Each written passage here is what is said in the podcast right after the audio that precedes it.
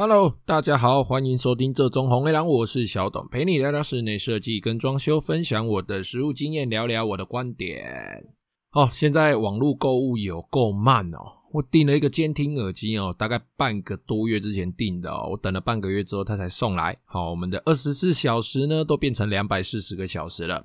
还好我不是急用哦，好，所以我也只是发个牢骚而已，所以没事。只是用了这个耳机之后，哈，在录音监听自己的声音呢，又觉得自己的声音更加的性感了。好了，废话讲多了，来啊，节目的开头，我们先来讲个事情哦。最近啊，我们收听的朋友们啊，其实都有来信来讯来跟我问一些问题。那这边我要特别讲哦，就有其中几个哦，那跟我前天晚上啊，跟一位听众哦，还有聊到。就是关于配电的回路跟配线的回路的这些问题哦。那我们这些询问的问题里面呢，有几个朋友都有问到关于这个电的问题哦，有问关于厨房用的电器的啦，好像两百二十伏特的这个 IH 炉哦，然后内嵌式的这种大功率的烤箱，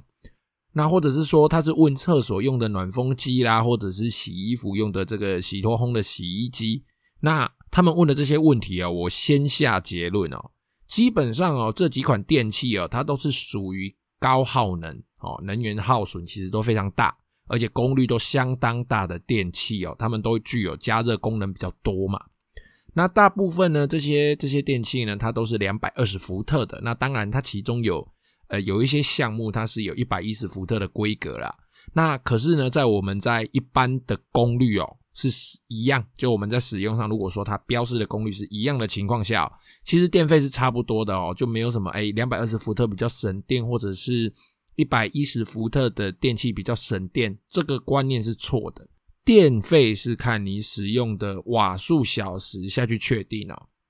所以只要它的瓦数一样，基本上哦，不是做太复杂的计算的话啦，基本上电费是差不多的，差别在于哦，使用这些。加热，好，这些加热高功率的这些电器啊，你加热的时间长短，哦，它跟你是两百二或是一百一有关系，哦，因为电流的大小的关系，跟瓦数的关系，好，线径的大小，而且这些高功率的电器哦，基本上哦，下结论啊，直接啊，我都是一律建议使用专用回路，不管你是一百一十伏特或者是两百二十伏特哦，因为呢，你如果不使用专用回路的话，你很容易，好，就有可能会产生跳电，好，或者是电线长时间使用会有发热，会有过载，电线会变黑变硬，哈，最后可能会导致电线走火等等一些比较严重的状况哦，轻则就跳电嘛，哦，那重则当然就是电线融化啦，然后引发一些可怕的后果。那为什么我们一定，好，我们一定说都要用专用回路哦？我这边哦，举个例子，我们就以烤箱来说。烤箱哦，其实它就有一百一十伏特跟两百二十伏特的嘛。那一百一十伏特的呢，其实这些插电的烤箱哦，它的功率大家其实上网查一下，大概也都看得到啦。八百瓦的啦，一千瓦的啦，一千三、一千五、一千什么一六五零瓦的之类的哈，大概最高差不多都一千五百瓦、一千六百瓦左右。那瓦就是它上面会写的 W 哦，这个就是瓦数，这边说明一下哦。那这个瓦数啊，它就是多大的电压乘上多大的电流，就会等于它的瓦数。哦，那这个资讯呢，你可以在它的规格说明，或者是烤箱的背后或下面会有一个名牌，上面会写哦。那两百二十伏的这些内嵌式的烤箱呢，哦，一些比较大型一点的烤箱，哦，它大约的功率大概都来到三千瓦左右，三千五百瓦、三千三百瓦的上下。那营业用的那些烤箱哦，要额外再申请电的什么三相四线式的那个就不用再讲了哈。总之啊，我们一般家用啊，这一百一十伏特跟两百二十伏特的这个瓦数的烤箱哦，哦，接下来要讲的这些东西很硬哦。如果你不想听，就放空十秒钟。好，你把这些消耗的瓦数哦除以你要使用的电压哦，你会得到电流这个数字哦。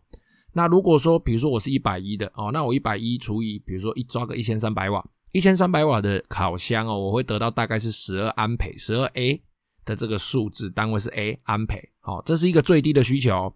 那如果我是两百二十伏特的烤箱哦，我把它抓个三千瓦、三千三百瓦哦，那可能会得到差不多在十五安培左右的电流。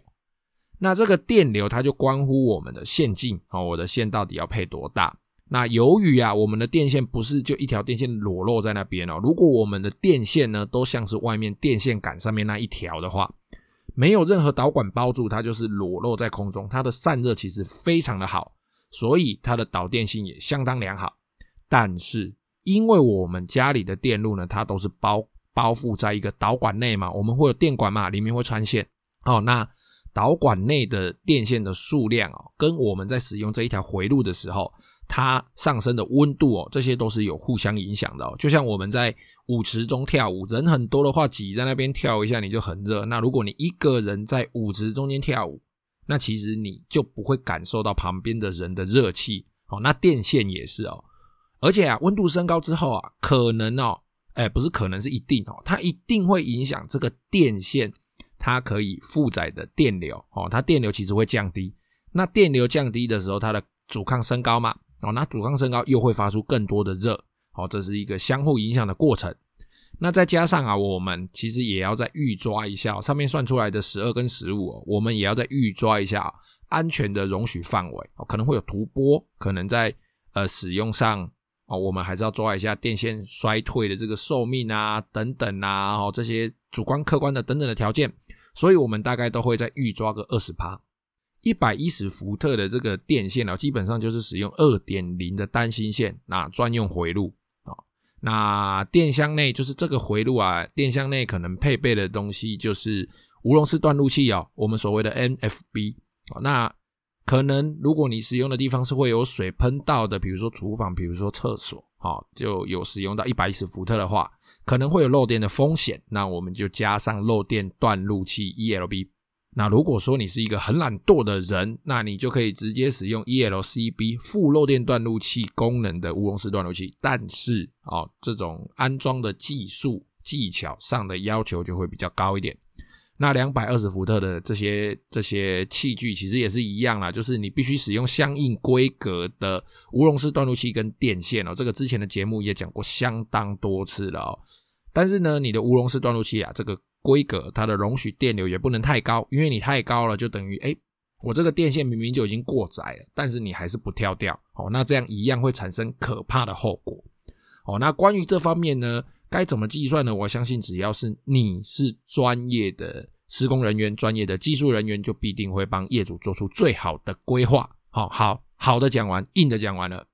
接下来就要讲说为什么我今天要提这件事情出来讲啊。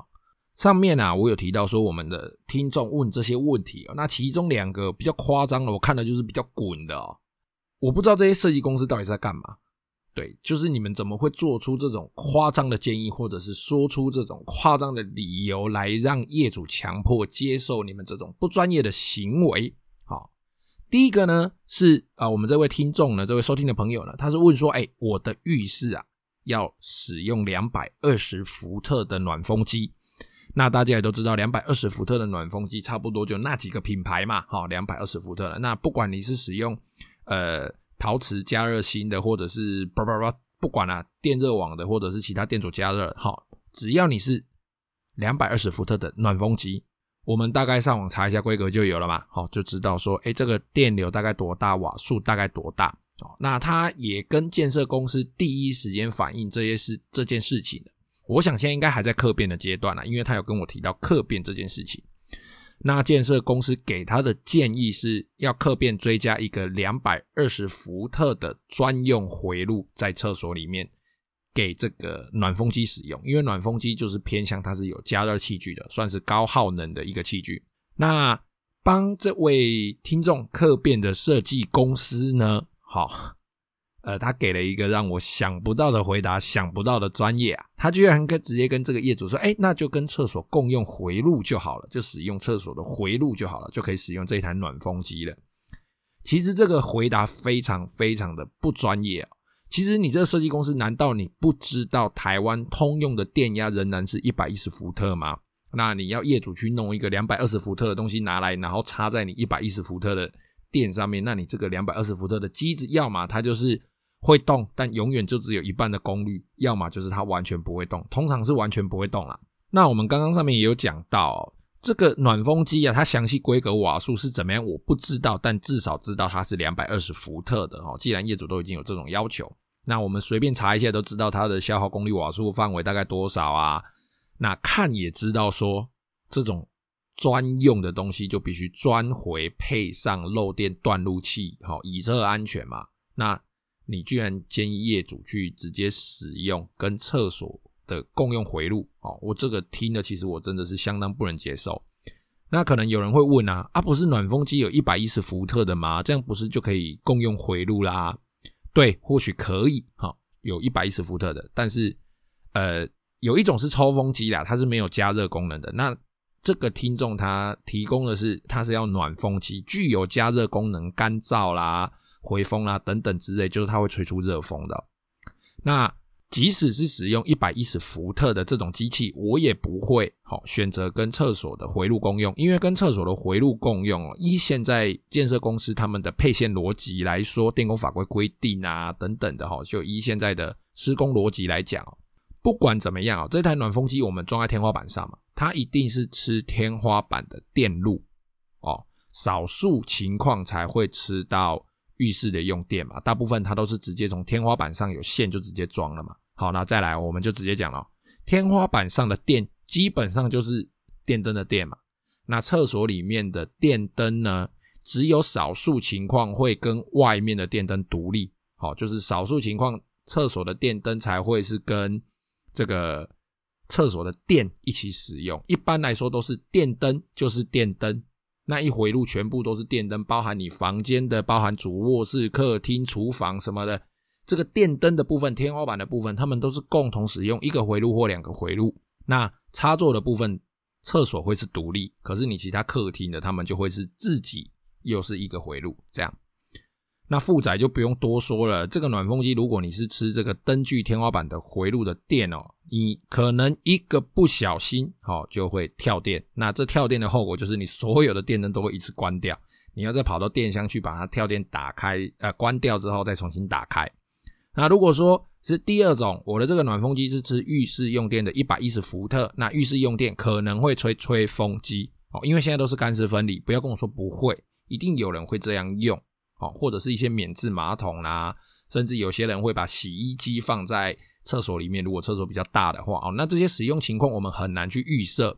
所以你就想啦，假设我今天就吹头发好了，或使用电棒烫之类的，呃，那个夹夹夹头发夹卷的那个。你的暖风机在那边暖风，我刚洗完澡要整理一下，要吹头发。我吹风机这种高耗能的东西，再一开下去直接跳电，不要说等暖风机把你厕所弄干了，你就连自己的头发都吹不干。好，那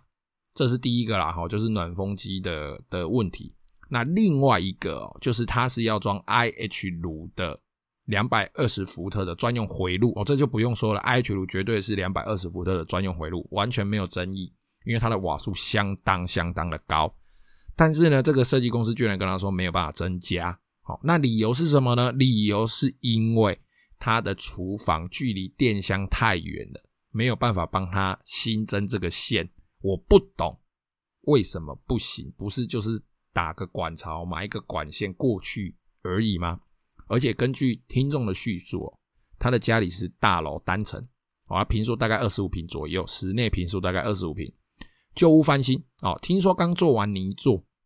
啊，正在丈量厨具的部分，正在讨论厨具应该怎么做。那有设计公司承包啊，接洽厨具厂商。哎、啊，这个东西不是应该你在翻修之前你要讲好的吗？啊，怎么会？对不对？怎么会？你都已经做完泥作了哦，做完泥作有可能连墙壁的瓷砖都贴好了，才在丈量厨具，才在讨论厨具要怎么做。那可能是听众的问题，他并 不好意思。可能是听众的问题，他并没有一开始说要 IH 炉，那也有可能是设计师这一边的问题。那如果说听众愿意付钱，哦，我有问了啦，哈，我就是大概有聊一下，其实他愿意付钱。如果说新增这一条回路是你设计师你真的漏估了或是怎么样了，我们听听众的片面之词的话呢，那他愿意付钱。好，他表达给我的意思他愿意付钱，但是。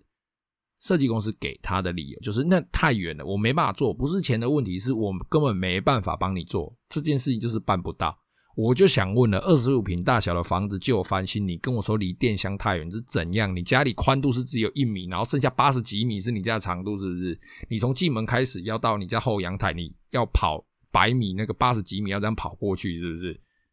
二十五平诶，开玩笑，又不是两百五十平。好啦，算了啦。反正这些问题呢，其实大概都回答完之后，他们都有获得一些解决的方式。那当然，洽谈的部分我也不能多说什么，我只能够给出一些呃相对客观一点的建议哦。反正讲归讲啦，能帮上忙的，我大概也是提一个客观的建议，然后在这边出出嘴而已啦。那前天啊，就有个听众跟我聊得蛮晚的哦。那其实聊完之后啊，我觉得下一次啊，我要来分享一个夸张的设计师系列哦，就是奇怪的理由、奇怪的做法跟好玩的事情哦。然后我也呢也会来找我的同业们哦来问一下，为了平衡一下嘛，我来问一下，诶，有没有夸张的业主系列？好了，就是很好笑的那种，来出一个匿名的。好了，那前面闲聊的这一些哦，其实刚好跟我们接下来几集的主题有关哦。我们旧屋翻新的系列哦，接下来就进到水电管线相关的部分了。那有看表格的你各位啊，齁，接下来呢，我会把接下来的两个大项哦，包含线路的配置啦，然后管线应该怎么跑的这些逻辑，好，然后怎么样搭配你家的格局，好下去做配置。那业主，身为业主的你，你该怎么去检查？那如果你刚好是我们的同业，那你刚好对这个部分不是那么了解的，呃，你可能就可以依照我的逻辑，那稍微再去问一下师傅，更深入的了解应该怎么做。整个包含电路的系统啦，哈，弱电啊，就包含网络、电话、电视之类的，哈，我都会做一个讲解。基本上呢，就是业主哈该了解的范围，我会让你了解到，好，那就是电有问题的时候，至少你可以快速的知道是哪一颗。哎，跳电了！哎，哪哪一个开关跳电了？或者是哎，现在有漏电的风险的时候，它却没有跳掉。哎，我至少知道要关哪一颗。还是说，哎，请网络公司来帮你装好网络的时候，你知道哎，哪一条线是通往哪一间房间的？或者是你儿子啊？哦，在房间沉迷电动哦，怕鬼缸哎，电动怕鬼缸哎，然后不读书叫要叫出来要吃午餐吃晚餐都叫不出来哦。你知道要拔哪一条网路线哦？不会拔错条哦，不会拔到你自己正在看 Netflix 这一条，就让大家就了解整个家里线路的构造哦。了解到你的构造之后呢，你不管是对于日后的维修，或者是说哎装修的人，毕竟人会老嘛哈，那可能他退休了换人做了，至少下一位来。你也可以清楚的告诉他一些资讯，方便人家查修。这样好，那我们呢，今天就从整体的系统先做一个介绍哦。我们从整体的系统做介绍。我把整个系统哦做几个大分类哦。第一个哦，民生用的水，好，民生用的水包含给水，包含排水哦。这些地方呢，包含了厕所，包含了厨房，包含了你要装，可能要装吧台，可能要装中岛的位置哦，可能有阳台。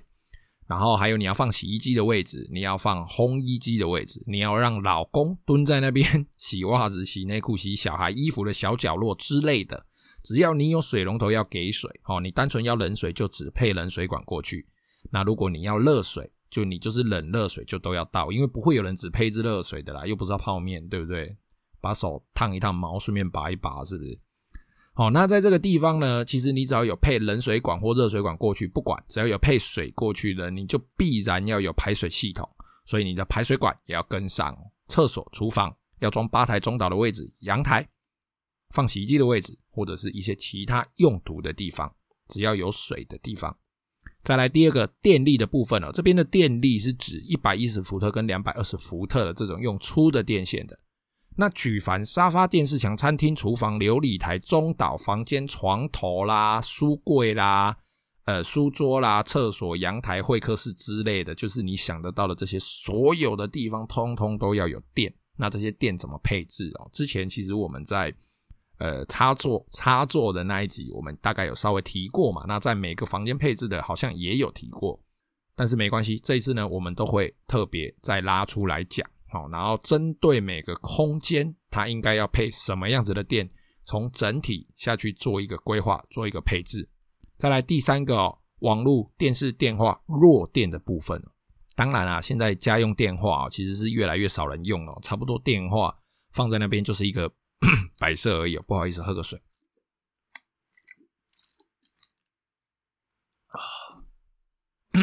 好，那家用电话其实留不留无所谓啦，但是网络、电视这两个是必然要留啦。其实有线电视也越来越少了，网络就最重要啦，尤其是网络。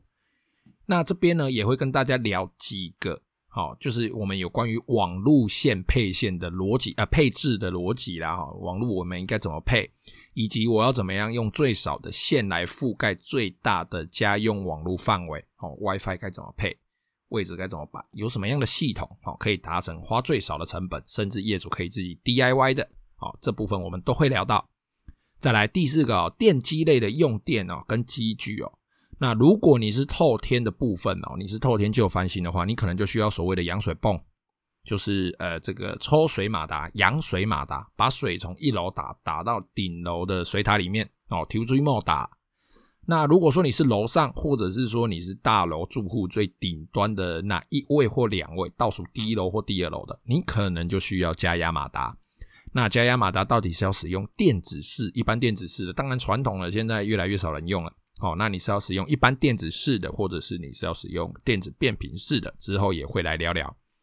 再来第五个分类哦，空调类的需求。空调类的需求不外乎就是它的铜管，哎，冷气嘛，空调冷气的铜管应该怎么跑？好，然后它的供电从哪里来？室外机放哪里？室内机放哪里？那冷气的排水要跟上冷气的位置。再搭配整个室内装修怎么做哦？那这个部分我们之后都会提到。再来第六个哦，过滤、净化跟储存类的设备啊，这一个部分呢就不见得是每个人都要，但是大部分好像大部分像呃这个透天哈，它一定要有水塔嘛，好，水塔要用多大的，要放在哪里？那透天旧翻新有可能会把旧的化粪池挖掉。